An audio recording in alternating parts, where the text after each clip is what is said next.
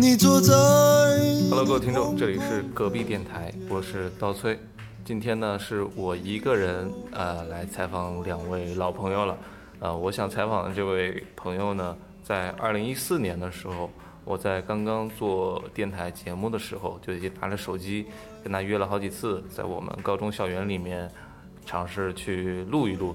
但是当时非常的青涩稚嫩，也没有录出一期节目来。啊，这些年断断续续的有说过这样的想法，但是一直都被喝酒耽误了。今晚无论如何喝完酒之后，把这位朋友呢拉过来了，然后说我们就录一期吧。今天是他跟他的老婆，现在是老婆了啊，现在是老婆，合法的老婆，对，合法的老婆。呃，他们俩一起来，然后这位朋友呢，我认识十几年时间了。现在正式的迈入了婚姻的殿堂，所以今天特别想跟他们俩一起来聊一聊他们，呃，结婚背后的一些故事吧。首先得跟大家打个招呼啊，各位隔壁电台的听众，大家好，我是隔壁电台的假粉丝和老朋友，也是刀崔十几年的好朋友，我叫云人。呃，非常高兴得，隔壁电台已经走过了整整六年的时间，然后在这里也希望我们隔壁电台的各位邻居们能够陪着隔壁电台一起迎接一个又一个的六年，啊，非常感谢大家。嗯，好。嗯，大家好，我是小团，我是云人的老婆。嗯，云人呢，他是在跟我是老家一个地方嘛，安徽。对，安徽。小团呢，他的老家是在东北，东北沈阳。去年还是前年的时候，我们仨其实是一起去了一趟。一八年吧，一八年的前年的时候，对。呃，一八年冬天的时候，我记得。对。呃，应该是在东北最冷的时候，我们去了一趟东北，对的。滑雪，啊，泡温泉，泡温泉，然后吃很多特别好吃的东西。对。就那个记忆还挺深的，呃，所以我其实挺想从两个不同的地方来聊一聊你们在当地的生活的一些印记，对于你们这个谈恋爱也好，结婚也好，有没有一些影响？呃，其实东北我特别感兴趣，因为去东北给我的这个刻板印象里的改观还挺大的。是的，当时就觉得东北是一个特别落后、特别破，然后可能也没什么好吃的好玩的，全是雾霾这种感觉。对，但是灰蒙蒙的，去了感觉差别还挺大的。是的，是的。呃，云人，你给我们介绍介绍吧。你去了，其实次数应该也不算特别多。去的次数呢不多也不少了，然后每一次去都有很多新鲜的体验，因为就像刀崔说的，其实之前在我们的刻板印象里，东北可能是一个，比如说老工业基地的这种，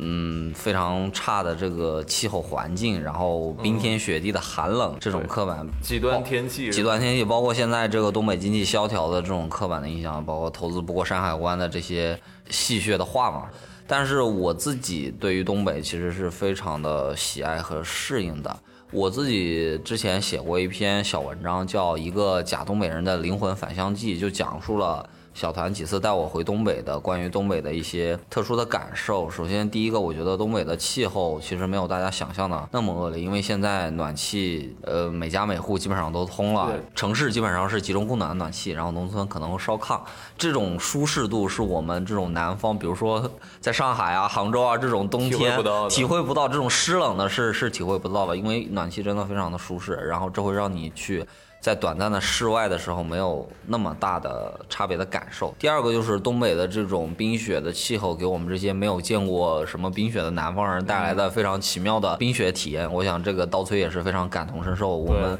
我记得我们那个时候在，不管是在棋盘山滑雪场滑雪的时候，还是在北陵公园的那个小池塘里面冰车玩冰车的时候，都是非常开心的这种体验。也是从来没有过的。其实让我印象最深的是在棋盘山的那个冰雪世界吧，好像叫。对对对。旁边是有个很大的湖。对，那个湖是一个水库，是一个水库。它夏天是一个避暑胜地，然后冬天冻上了之后就变成了一片冰雪大世界。很厚的一层冰。很很厚的一层冰，然后在上面可以玩各种冰雪项目。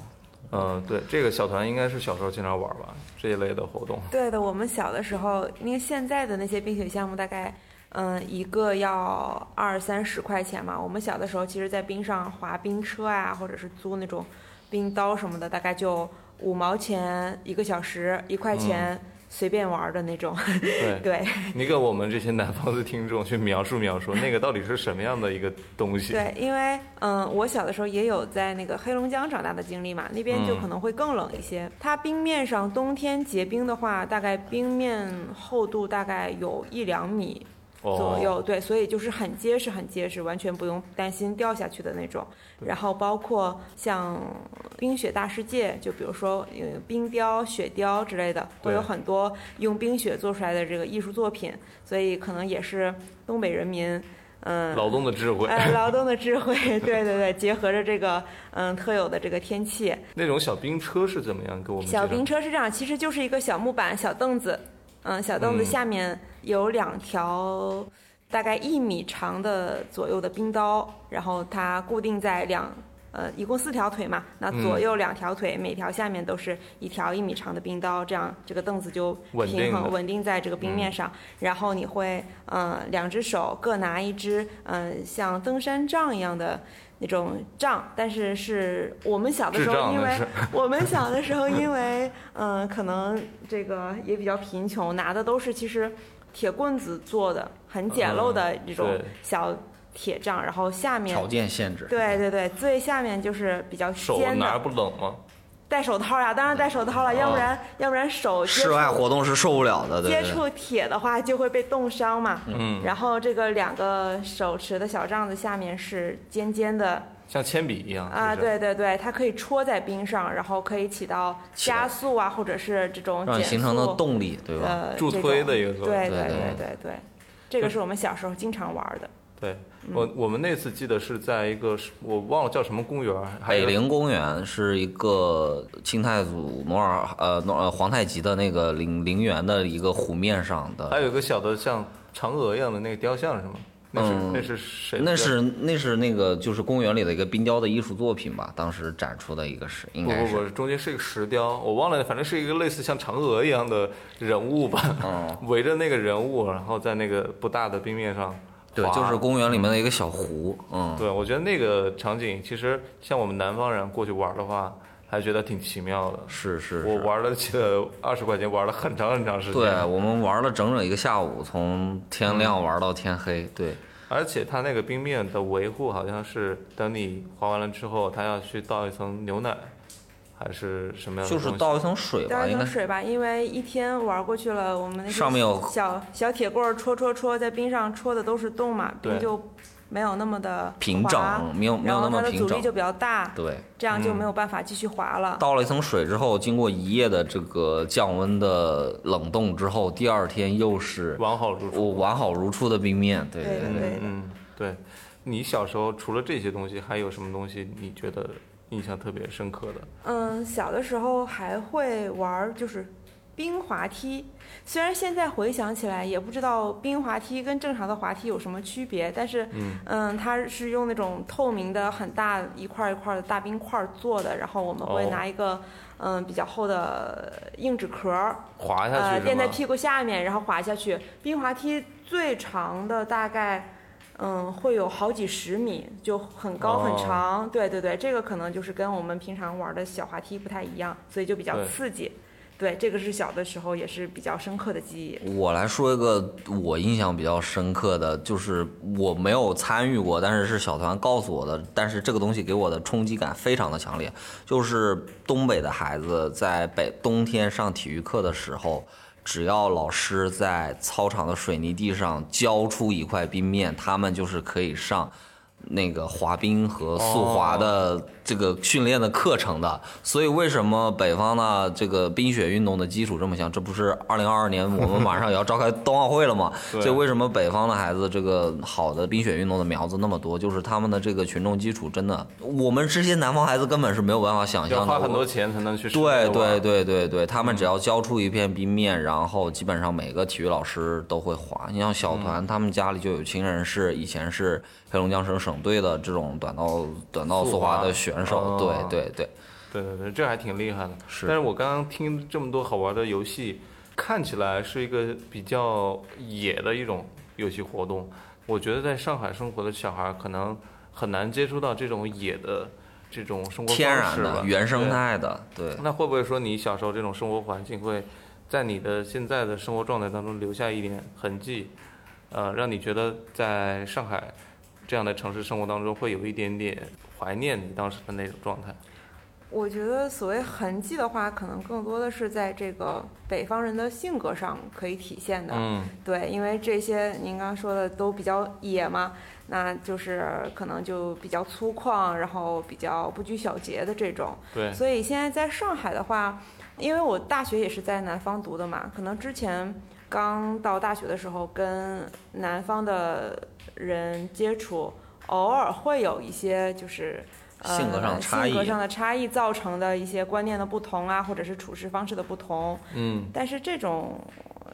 如果对对对，如果你也理解了他们的这个生活环境和方式，你也嗯会慢慢的包容，对，对，就所以影响不大云。人，你在跟小团生活这么长时间，你们谈了几年时间？我们应该有快四年了吧？到今年对。四年左右的时间，那生活当中你应该也可以观察到一点他身上东北人的那种特质吧？你觉得那些特质是什么？小团是一个典型而又不典型的东北姑娘，她典型就典型在她为人非常的爽朗大方，然后呃对耿直，然后呃也不能说不典型吧，就是她身上有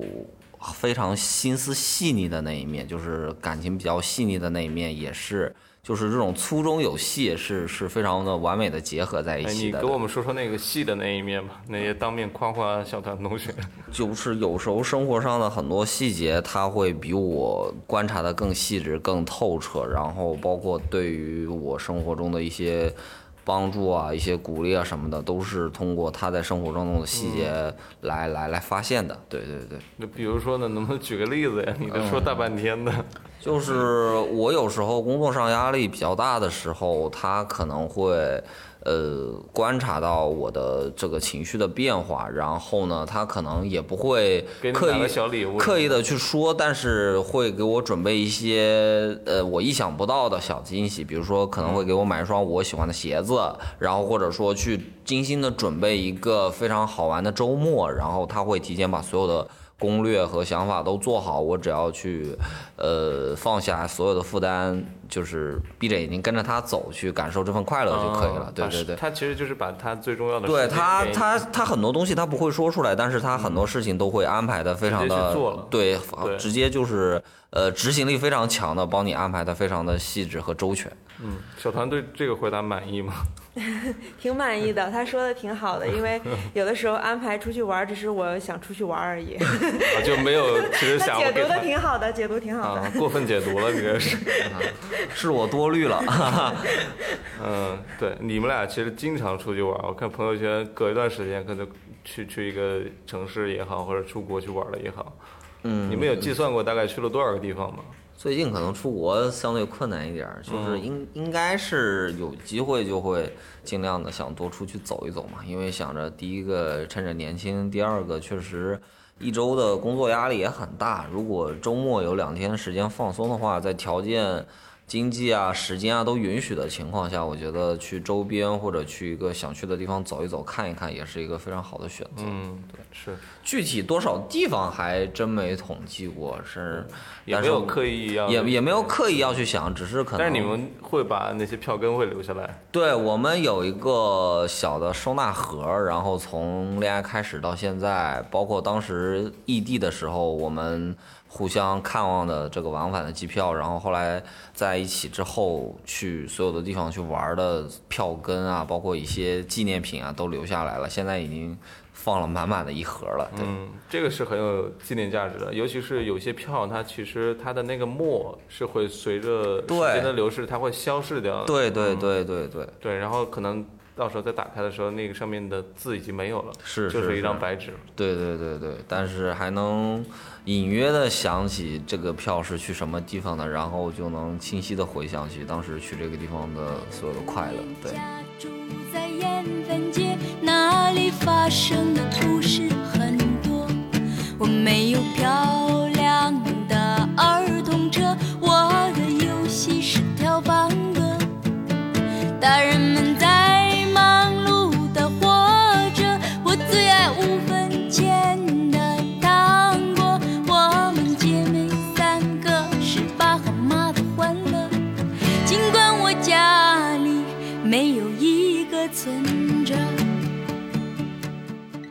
再说回东北啊，其实我当时跟你们一起去东北，给我印象比较深的一条街，呃，叫艳粉街嘛。我记得当时我跟你住的那个酒店好像也在艳粉街，对对对，格林豪泰是吗？嗯，是是是，嗯，啊，而且我去东北，呃，那条街我感受是其实挺不一样的，尤其是一下飞机，呃小团他他妈是开了车一路带我们走下来的嘛，发现两边的树旁边的那个楼其实不是很高，但是会有很强的那种方方正正的感觉，对你看起来就像工厂，对呃，然后慢慢的走到你家旁边，发现其实整个区叫铁西区是吗？对对然后那个区其实很像是一个典型的老工业基地的感觉，对的，嗯。就铁西区它其实是这样，它在其实在我小的时候吧，嗯。嗯，就基本上是全都是工厂，然后嗯也没有什么太多的住宅区啊，都是一些生产这个东北重工业的这些工厂。然嗯后现在的话，基本上是工厂都已经迁出去了，然后这个但是那些工厂的工人还会留在那儿住吗？呃，应该是会的，会的，嗯会的。就一些老小区的话，应该都是工厂的工人。这里我插一句啊，就是凭借我这个浅薄的这个对于咱们国家经济发展史的一些了解，好像嗯在九十年代，包括到二十一世纪初，应该铁西包括整个东北为这个市场经济化的改革做出了巨大的牺牲，应该是有相当多的工人面临了下岗的窘境。我记得这个牺牲是指什么样的牺牲？就是下岗，当时被迫下岗被迫下岗。包括我自己的父亲是以前我们当地的国营厂的，因为国企的改革也是会面临这种下岗，然后再就业或者这样的、这样的困境。这一点应该是东北确实做出了非常大的牺牲。然后我记得豆瓣上面有一个评分非常高的纪录片，就叫《铁西区》，我忘了是哪个导演。对对对，我也印象比较对，我忘了是哪个导演指导的，反正是评分非常高的一个纪录片。然后大家如果有兴趣的话，可以找一下看看。我觉得那个拍的还是相当真实的，因为当时摄制组应该是深入了各个车间呢，就跟工人们同吃同住同睡在一起，就记录了整个铁西区。呃，这个工人从兴盛到衰落到这个下岗的一系列的一个一个一个变化的过程。对，我不知道为什么我一起提起铁西区，尤其是我去过那个地方，看到过当地的一些人，包括那天我记得印象很深刻，我跟云人两个人坐在车里面，然后等你跟你呃那个姐妹下来嘛，嗯、旁边的那些工人，他的脸上的那种痕迹，你就会觉得他是一个典型的工人的状态，让我想到了那个电影叫呃《地久天长》，有一幕是工厂的老板说你们要下岗了，我我现在把全体员工召集起来，去念那个名字，念到了那个女主，她也没有大哭大闹，就坐在那儿，然后默默的就流泪了，就那种神情的留下来，呃，可能是经过了很多事情，是我觉得是非常动人的，所以我会问你会不会有一些工人会留在铁西区继续生活嘛？那他们目前的生活状态可能也会对，是这样的，因为就是讲到这里，我的爸爸妈妈确实都是这个国营工厂的下岗工人，呃，工呃工人倒不算吧，就是下岗。对，当然后面他们可能算是呃下岗员工里面再就业。机遇比较好的，对，嗯嗯，后面都到了这个呃北京、上海啊，就是打工嘛，那时候都要打工嘛，对对对，就去大城市打工了。但是，嗯，有一些家庭他们肯定没有这么好的运运气，对对对可能确实对当时很大一批我们这个东北的家庭啊，造成了很大的影响，对的，对的，整个人的命运可能从此就改变了，嗯，对，小团那时候带我去过一个铁西广场，当时铁西广场有一个非常大的一个雕塑的建筑，就是一个巨大的铁钩。然后我当时看着那个铁钩，我也不知道为什么，我在他面前就沉默了很久。我觉得很渺小，呃，我觉得首先第一自己非常渺小，但是我第二我不知道这个铁钩向我们诉说着什么，它究竟是在诉说着整个共和国长子工老工业基地的辉煌的过去，还是诉说着这些为共和国的这个繁荣牺牲的这些每一个个体的背后的辛酸和痛苦？所以我当时觉得就是一种五味杂陈的，它就是一个巨大的铁钩，默默的就是它伫把这一立在那里。这一代人全都勾勾在了那里。对对嗯对，然后全部都凝凝结成了，最后凝结成了那个雕塑，静静的伫立在铁西广场，现在应该还在那个地方。对对就在对，就在就在就在铁西广场的那个嗯正中央。对，我记得我们俩当时是去坐地铁去要去一个地方玩儿，然后我当时是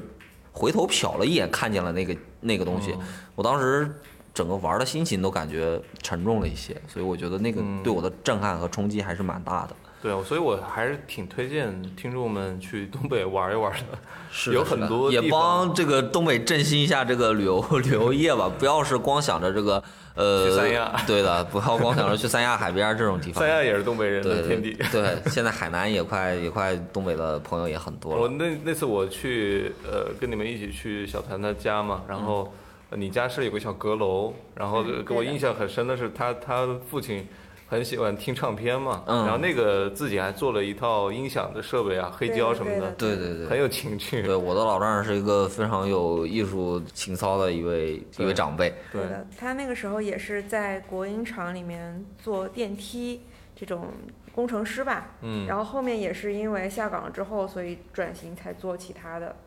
哦，对，对，这里要非常骄傲的说一句，我的岳父是八九十年代吧，嗯，南京理工大学的高材生，技术是非常厉害的，业务能力是非常厉害的。当时人也非常的这个和蔼可亲的。对对。对对对，上次吃饭点了好多菜，有一道菜让我至今难忘，叫血豆腐吧？哦叫什么东西来啊，对的，用猪血蒸的，应像蒸蛋一样的那个应该就是把猪血对蒸了一下，对对对对跟蒸蛋一样的做法。对，然后 把那个居然非常生猛拌饭吃，啊太可怕了，是是非常 非常豪迈。硬核的吃法，非常硬核的吃法。这只是前菜。嗯那说了这么多东北啊，我们再把目光转到南方，嗯呃，温暖又潮湿的安徽。嗯，小团其实也去过安徽，去过桐城好几次了吧？对的，对的，嗯之前约人带我去过很多次，我很喜欢。很喜欢。对啊、你你来说说你喜欢的是什么吧？就是多大多广泛的东西我说不出，我只能说他当时带我去桐城的嗯小街，嗯呃南大街、东大街，那种非常古老的有历史感的感觉特别好。白没有墙黑瓦，对，白墙板，黑瓦，然后没有任何仿佛周杰伦唱的是商业这里，是吧？没有任何商业侵蚀的这个老街，然后嗯，确实有居住的居民，原住民原住民一直住，这个也不能算原住民，是原住民，他们就是祖上留下来的房子，就是以前该干嘛就干嘛。嗯那个这个，我觉得云人可以说一说，就是那个街道上面的门啊，它不是我们常见的那种推拉门，啊，或者是平移的那种门，对对对它是可拆卸的门。是是是是那种木门，有的是那种还是老宅的那种双开向的那种那种对对对，那种有两个拉环。对嗯，为什么叫原住民？就是基本上都是祖上可能留下来的房子，然后以前该干嘛，比如说开米店的就开米店，开裁缝店的就继续开裁缝店。而且。真的叫米店，就呃招牌就写的叫米店。店，对对，然后有很多的老街的建筑都会被市政府、省政府立上这种文物保护的，对对对。呃，但是现在也不免会经历到一些，因为政府上面可能要做一些业绩什么的，嗯。会对这些老街进行一些保护、改造也好，或者保护，他会重新去刷一遍漆啊，外墙啊对，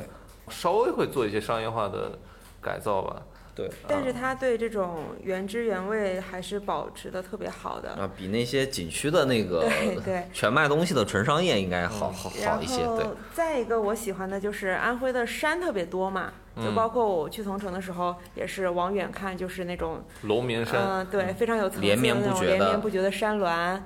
配着这个嗯眼前的白墙青瓦的这个老街，对，对感觉特别特别好。其实是有一种所谓印象里的江南的气质在里面。对你像徽州梦里徽州的感觉吧，可能嗯是。对而且小城有它一种独特的、很宁静的气质，对，让我很喜欢。怡然自得的感觉。你感觉街上可能每个走走路或者骑车的人都是慢慢悠悠的，也不也不着急着去干什么。对，这个部分可以交给云人来多一点对家乡的介绍。嗯，对，我自己也是很长时间没回去了，对家乡的印象其实越来越模糊了嘛。我经常跟一些朋友聊到家乡的时候，他们就说我说起家乡就可能停不下来，然后说你可以去做 同城的这个交推广 推广的形象形形象大使什么的。我说不敢不敢，只是说可能对家乡的这种感情吧，不管嗯走到哪里都不会忘记自己是从哪里来的。然后其实为什么小团说他会很喜欢同城，我觉得还有一个重要的原因就是我每次带他回去的时间比较好，因为。大家知道安徽其实最适合去的地方就是春暖花开的时候，农历的应该是应该是农历的三四月份，草长莺飞的时候。像那个许嵩也是我们安徽人，他在那个《泸州月》里写的三月 就什么莺飞草长，对吧？对这种时候安，徽其实呃有名的歌手还挺多的，对对对，李荣浩也是。对对对，李荣浩也是，李荣浩的老街对我亳州的桑晒组合，进军女团嗯女团了，已经是对是。对我感觉特别像李荣浩老师写的老街，我感觉可能亲切感非常十足，就像小团刚刚说的，我们家的那些老街就是歌里写的那样的。然后三四月份也是安徽油菜花开的时候，所以就是漫山，如果去到山区和乡村的话，漫山遍野的油菜花也是非常迷人的一道一道风景。然后另外还有方面，我觉得能够抓住小团的心的就是安徽独特的美食，呃，因为油比较重，是吧？呃，对，徽菜其实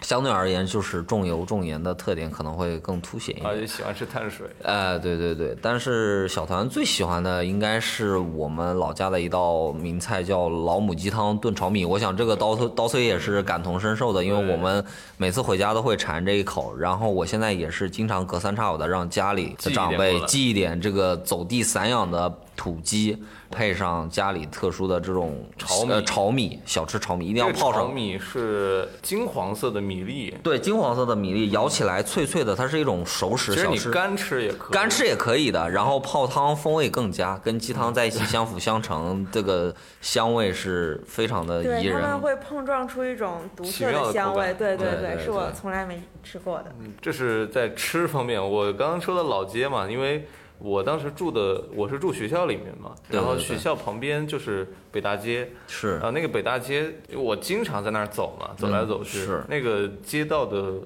地面实际上是一个非常大的那种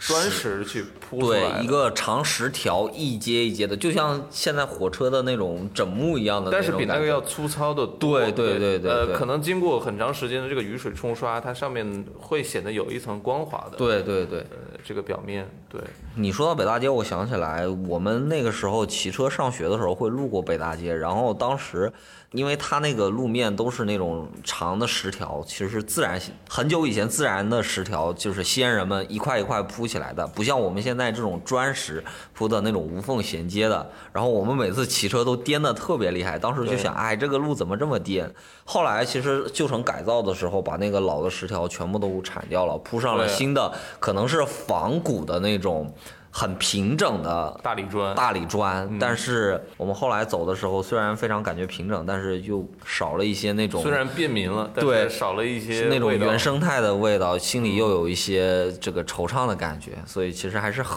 很矛盾的一种感觉。对，我不知道你在走这些小的街道的时候，有没有给小团介绍一些？因为我们真的是从小到大在这些地方生活嘛，对对。会，见识到，可能对这些当地的人不是说都认识，但可能会有一些人会在印象里有一些呃说不上来的感觉。就比方说北大街住着一户我印象很深刻的。呃智力有问题的一个老太婆，嗯那智力有问题，一开始可能是在街上找别人要一块钱两块钱，嗯然后就会说，啊、我我想要去买点东西吃，怎么怎么样，嗯意识还是清醒的。但是过了很多年之后再回去的时候，那个人已经不太会说话了，他会把自己关在屋子里面，但是屋子外面就会闻到一股非常重的 尿骚味儿，嗯哼就已经生活不能自理了。哦呃，就那种状态。虽然说我们也不能给他做什么嘛，也没有过度的交流，但这种街道上的变迁啊，除了你刚刚说的大理石会变，但这些人也在不断的变化。是的，是的，呃，可能刀崔刚刚说的那位老奶奶是他印象比较深刻的一个，我觉得我印象比较深刻的可能是那些老的街道上，我小时候可能去吃过的呃一些小吃店，比如说早上小时候上学的时候会买的包子店，或者是呃小吃店什么的。然后我小时候去的时候，老板还是年富力强的青壮年。或者是等我现在再回去的时候，老板可能已经白发苍苍，或者说店可能由儿子再去，或者说子女再去掌管了。我觉得这样的一个时代的变迁，也是体现出时光的一个流逝。你说到时代变迁，我觉得你应该说一说当地一一起特大的 融资案件，啊，对对对，对 我们家乡造成了不可磨灭的影响。是的，这个这个案件应该是在我们上大学的时候吧，一零年左右，一零到一五年左右，一个非法集资的案件，因为我们甚至牵差点牵扯到我父亲。呃，对，其实体现了，我觉得这个案件从反面体现了一个我们小地方人淳朴善良的一个性格，因为比如说。当地出了一个有钱人，那大家就十里八十里八方的乡亲都会信任他，会把钱交给他去打理。然后，比如说他去做什么样的投资决策，大家可能会一起。从法律角度上来讲，这肯定是一个非法集资的行为，但是。大家这么多年来都一直信任着他过来的，那他会按时按期的为大家分红也好，就是派发利息也好，都从来没有断过。地方老大哥的感觉。对，像一个地方老大哥的哥的感觉，大家对他也非常的信任，因为他家开的店，他的产业都遍布大街小巷的每个角落，大家都是很知名的，都觉得都是乡里乡亲的，非常信任的，就像亲人一样。可是一个不慎，他的一个投资决策的失误或者怎么样，就会。让他的资金链断掉，最后可能让很多乡亲们的这个一辈子甚至一辈子的血汗钱蒙受巨大蒙受巨大的损失。所以这个当时也是在全国也是比较有名的一个金融经济类的案件，就是这个非法集资案。最后牵扯的金额我记得应该是有二十二个亿。然后我觉得从那以后，我们家乡的这个落寞了，感觉整个街上的繁华程度和这个人气旺盛的感觉都已经萧条了很多。我们后来回去，有时候晚上七八点钟出来逛街，基本上都已经非常的萧条，都已经没什么人了。所以这个事情，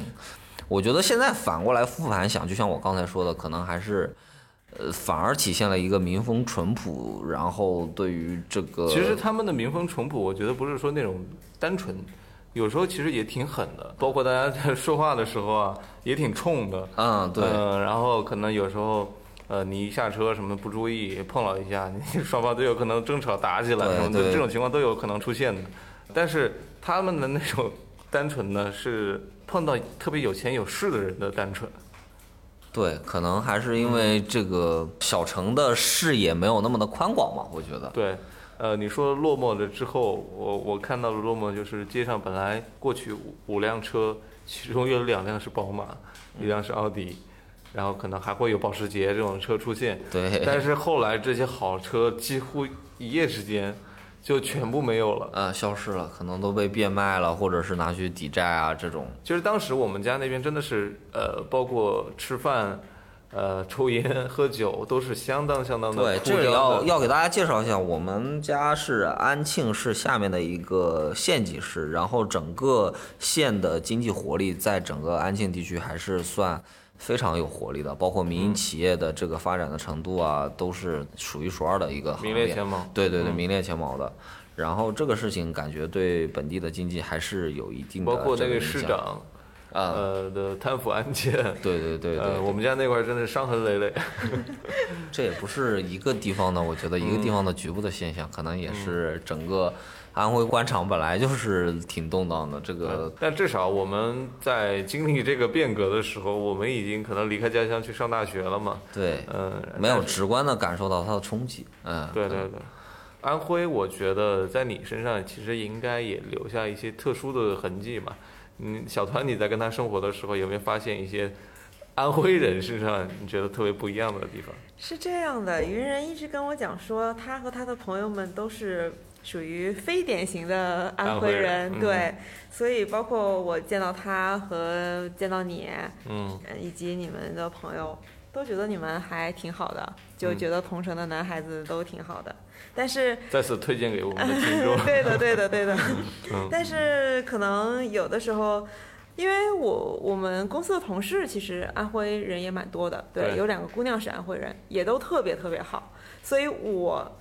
在我生命中到目前为止见到的安徽人都挺不错，都都挺不错的，非常不错。这我我要补充一句，因为安徽自古就是江淮流域人杰地灵的地方。所以就是安徽安徽出来的人优秀，我觉得也不是什么。我们家那还是有个著名的流派。哎，对，就是我们我们家的别称是桐城的别称就是文都嘛。最著名的就是从清朝流传下来的两百多年的桐城派，是清末史上非常非常有影响力的一个文派。到现在都还流传着这个关于桐城派的各种的留言，哎，对的，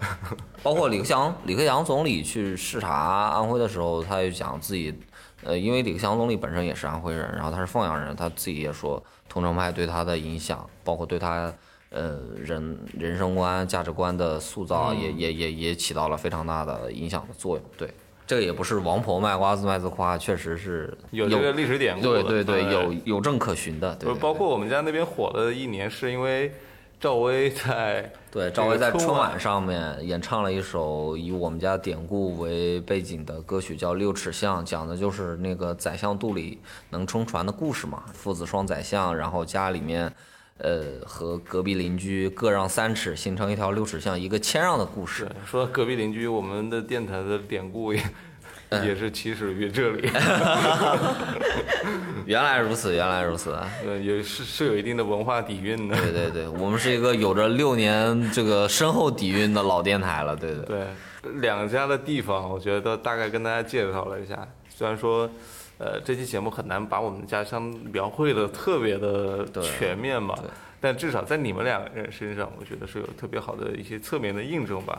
呃，接下来我觉得可以，呃，去聊一聊你们在上海生活，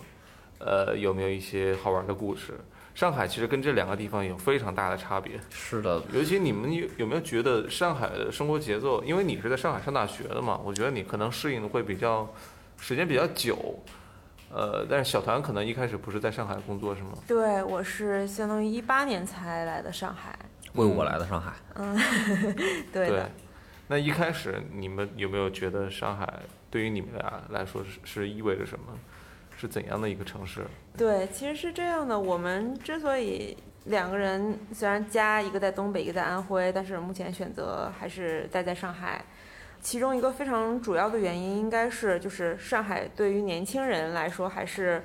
比较友善的，就是嗯吃喝玩乐样样不缺。对还有一些文化生活呀、其实这比如说一些展啊、一些话剧啊、演唱会啊，是一些小城市可能享受不到的资源。对对对，它的资源非常多。嗯，有的时候我听我沈阳的朋友讲，比如说一个比较出名的乐队过来演出，那他的票就是真的就是秒没，而且演出的场次非常少，可能一年只来一次。嗯，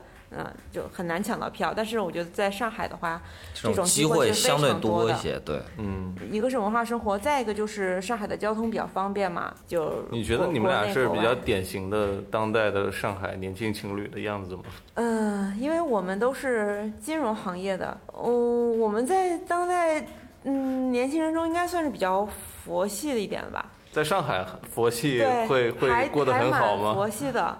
就是因为上海其实是节奏很快，然后嗯、物欲非常膨容易膨膨胀胀的，对对对对，我们两个就其实还好，对因为首先第一个，嗯，物欲再膨胀，你这个非常冷酷无情的房价总是会让你回到现实。就是我们觉得还是啊、用现在的这个努力的程度来获得的劳动成果，过好当下最舒适的一个生活的状态，就是我们想要达到的事情。我之前我记得我写过一篇文章，就是讲那个大城市对于人的一些影响嘛。我是觉得像杭州这样的二线城市来讲，准一线城市对于我的感受就特别的深。比方说，它是一个营销基底特别强的一个城市，尤其像阿里巴巴这样的公司在这里嘛，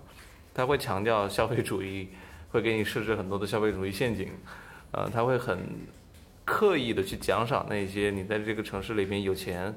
或者说呃跟得上这个时代步伐的一些人。那比如说上海，我觉得他可能也是在奖励一些人，这一点你们有没有感受得到？他他鼓励什么样的人留在上海？我觉得上海鼓励的是能够抓住他给你机会的人，因为我们现在之所以为什么还选择留在上海，首先第一，我们两个从事的都是金融行业，那大家知道中国的金融中心无非就是上海，那如果我们在这个行业想做得更好，或者说做出一些成绩的话，上海毫无疑问是第一选择了。之所以选择坚守这个行业的原因，就是我觉得在呃实体经济不断发展的过程当中，虚拟经济包括金融业是作为一个非常重要支撑的一个角色。那在这个行业中还存在着大量大量的机会。如果我们能够抓住机会，可能能够在上海这样的竞争激烈的城市能够站稳脚跟，不说改变我们的命运吧，起码能够让我们的生活变得更好。better。对，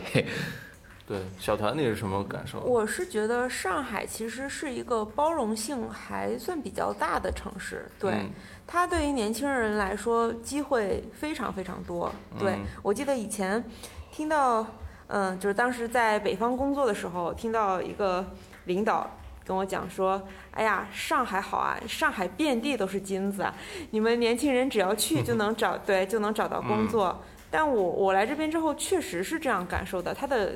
机会非常多。对，对，我觉得上海是一个比起杭州，比起中国任何一个城市，都是更成熟、更有活力的一个一个城市。它的这种成熟，就像纽约，就像伦敦这样的城市，它吸引了大量的外来的移民也好，或者国内的有一些各种各样想法奇奇怪怪的人也好，就是你所谓的包容性嘛。但是这种成熟也带来了另一种，就是我前面提到的，他鼓励什么样的人留下，或者说他奖励什么样的人。我觉得他恰恰就是奖励了那些看到了这样的包容性，呃，心存一丝侥幸，或者说我能在这里凭借我一点点不一样的，呃，才能也好，在这里立足下来的可能，逆风翻盘的可能，这样的状态的人。那如果说我觉得我逆风翻盘的这种可能性，比方说我出身卑微，然后我想要通过我的个人能力在这里留下来赚更多的钱，但是我有一天觉得这样的东西是不可能的时候，我可能就会来到其他地方。对，然后我说到鼓励这个词，其实是更想让你去聊一聊，比方说你觉得东北，或者说你觉得同城这样的地方，它是鼓励什么样的人留下来？我觉得同城，从我身边的朋友们来看，我觉得留下来的更多的是，首先是讲情怀，致力于家乡建设的那些那些年轻人。因为我身边有很多的朋友留在了同城，他们无论是在当地的事业单位也好，或者说政府机关也好，都在每天辛勤努力的工作。特别是包括这次，你像这个洪水，今年的洪水非常的厉害，然后我们家乡也受灾受到特别严重。我看到的都是那些留守在家乡工作的朋友们、同学们，他们都是一直奋战在抗洪的一线。我觉得哦这种奋战的奉献精神，呃，是他们心系家乡、建设家乡、希望家乡更美好的情怀的所在。那东北鼓励的，我觉得其实从某种角度来说，跟同城是一样的，因为很多，嗯我们现在大家都经常说东北啊落寞了、萧条了，怎么样？就是因为不断的人口的外流，我们可以看到，其实各种各样的统计数据都显示，东北的人口在不断的外流，年轻人都都想去刚刚我们说的北上广深这样的大城市去寻找更好的机会。那其实留下来，留在这片广袤肥沃的黑土地上的真正的人才留下来，其实越来越少。我们也看到，其实看到国家这几年的政策也在想尽一切办法在扶持老工业基地重新振兴起来，各种创新创业的机制都在鼓励。我觉得从某种程度上来讲，我我东北也是希望能够有情怀去将它重新振兴的人去去留下来的，鼓励的是这样的一你种情况。是怎么觉得呢？对，因为我确实有一些还嗯比较厉害的同学，他们其实可以有更好的机会去更好的地方，但是他们毕业之后就选择呃留在沈阳建设家乡了。对，哦就是就是像有这样的建设对对，真的是有建设家乡的情怀的。嗯，这个你们现在目前在上海的生活，你们觉得，呃，平时都会干些什么呢？比如说周末的时候，或者说一些业余时间。周末会稍微休息一下，然后来迎接下一下一周的紧张的工作。然后在休息之余，我 紧们张的工作，你的工作的我感觉一点都不紧张。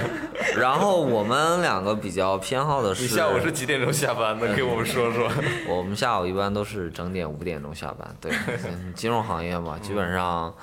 跟着跟着这个市场的行时间走的，对。然后我们两个比较偏爱的就是可能周末找一个合适的时间，去一个选一个合适的地方出去走一走看一看，因为周边江浙沪周边有很多。值得去走一走、看一看的地方。然后我们也希望在年轻的时候，在时间、经济条件都允许的情况下，能去更多的地方走一走、看一看。你们我觉得真的是不是很典型的上海的那种上班族的感觉，可能大家都是匆匆忙忙的拿一杯咖啡，然后在办公区里面走来走去。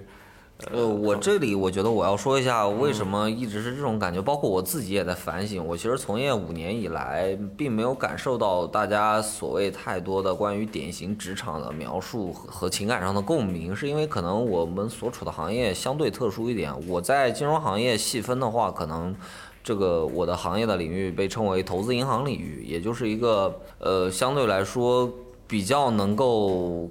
看起来光鲜亮丽的一个行业。这个行业的特殊性会让我在个人的时间上有非常大的自由程度，但是一旦工作强度起来了，包括项目推进到呃关键的进程当中，其实也是非常的辛苦和劳累的。但是这个行业给人最大的感受就是，第一自由度比较高，第二的话，如果你抓住了合适的机会，其实回报率是相当大的。所这也是我一直坚守这个行业的原因，因为我仍然对它抱有最后的一丝光荣的幻想。我看了一下时间，我们现在已经聊到了凌晨的两点钟，大家现在状态可能都稍微有点疲惫了。嗯，那最后一趴我也稍微来聊一聊吧，毕竟这是一期聊你们感情生活背后的故事。前面聊了这么多，大家可能以为我们是一档旅游节目，对，聊了这么多，其实都是更多的是想推广家乡的，对，推广家乡，更多的是想聊聊他们个体背后，然后成长的环境也好，对家乡的状态也好，一北一南，现在又到了一个非常繁华的这样的大都市里面生活，我觉得是一个特别典型的上海，可能很多情侣都是这个样子的，家乡都是不一样，然后打算在这里呃结婚，然后在这里扎根也好。所以会聊这么多他们背后的一些故事。那最后一趴呢，我觉得可以分享几个吧，你们在谈恋爱过程当中的一些印象比较深刻的一些故事。呃，你们在当时做了哪些事情让对方感觉到很感动，值得去迎接婚姻？你先说吧。我一直觉得，就是两个人的感情，可能最清楚的只有这两个人知道。就是你外人看过去，不管是什么样的，其实都不是最真实的。对，就是嗯，比如说，嗯、我们两个前一阵子结婚了嘛，那我嗯们结婚之前，比如说求婚啊，嗯，这这个环节，嗯，之前在网上看，可能很多人都会搞摆非常。非常非常隆重的这个求婚仪式，或者是请很多朋友啊，嗯，或者是对，或者是专门订一些酒店啊、饭店，嗯，搞得很隆重。我们其实只是就是在我们的小家里面，嗯，两个人搞一个 很小的仪式，然后互相可能说一些很真诚的话吧。嗯，嗯，就是我对于感情，哎，我说不下去了，我断片儿了。没事，那个云人给续上。嗯、我觉得他可能想说的就是我们两个就是对于，因为我们确实是因为觉得彼此非常合适才走到了一起，然后对于一些外在的因素，我们也不是特别的在意，只是非常关注并且遵从内心的想法。像他刚刚说的求婚的这个细节，其实就是我们因为。呃，生活中可能一些事情的感触吧，然后决定了要去做结婚这件事情，然后一拍即合，彼此坦诚心扉的说了一些很真诚的话。当然，结婚的这个礼物啊，包括戒指啊，都是有的你还记得。当天你是怎么布置的吗？我其实给他买，我给他买第一个戒指的时候，我当时是想向他求婚，但是我没有把话说的很正式，因为当时是我一个项目刚刚落地，然后也得到了一些物质上的这个奖奖励嘛，然后我当时就想拿出自己劳动成果的一部分去来跟他分享这个喜悦，顺便正好那个时候他要过生日了，然后就给他买了一个呃还还还比较漂亮的小戒指，悄悄的在我们的小家里送给他的，也没有摆蜡烛、搞这些噱头什么的。然后他当时也很感动。后来半年左右吧，到现在从半年多的时间的感情的巩固，然后包括呃后来家里发生的一些事情，让我觉得。呃，家庭还是非常重要，两个人走在一起，能够有一个完整的家庭是一件很幸福的事情。然后我把这个想法也跟他进行了深刻的交流。后来我们就一拍即合的完成了这件事情，只有我们两个人知道所有的过程和细节，所以我觉得这就是最好的。就可能在当天上海这样的一个大城市里面，在某一个房间的一个小角落，有两个人可能就这样彼此心照不宣的完成了自己人生中一个一个重要的仪式。对，对。那我觉得这个时刻，东北跟安徽产生了某种 情感上的默契和联系。对对对。啊，那好吧，那我觉得也不多去分享你们背后的故事了。我觉得很多情侣之间都大同小异吧，互相让自己过得更快乐、更好一点。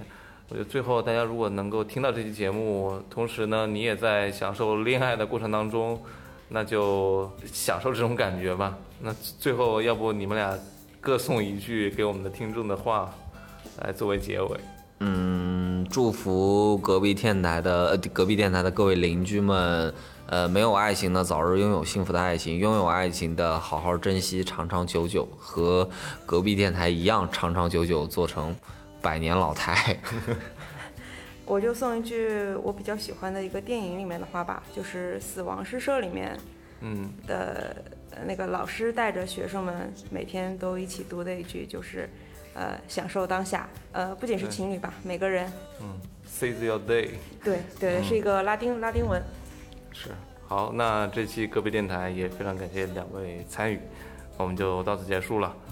谢谢大家收听，我是刀崔，再见。我喜欢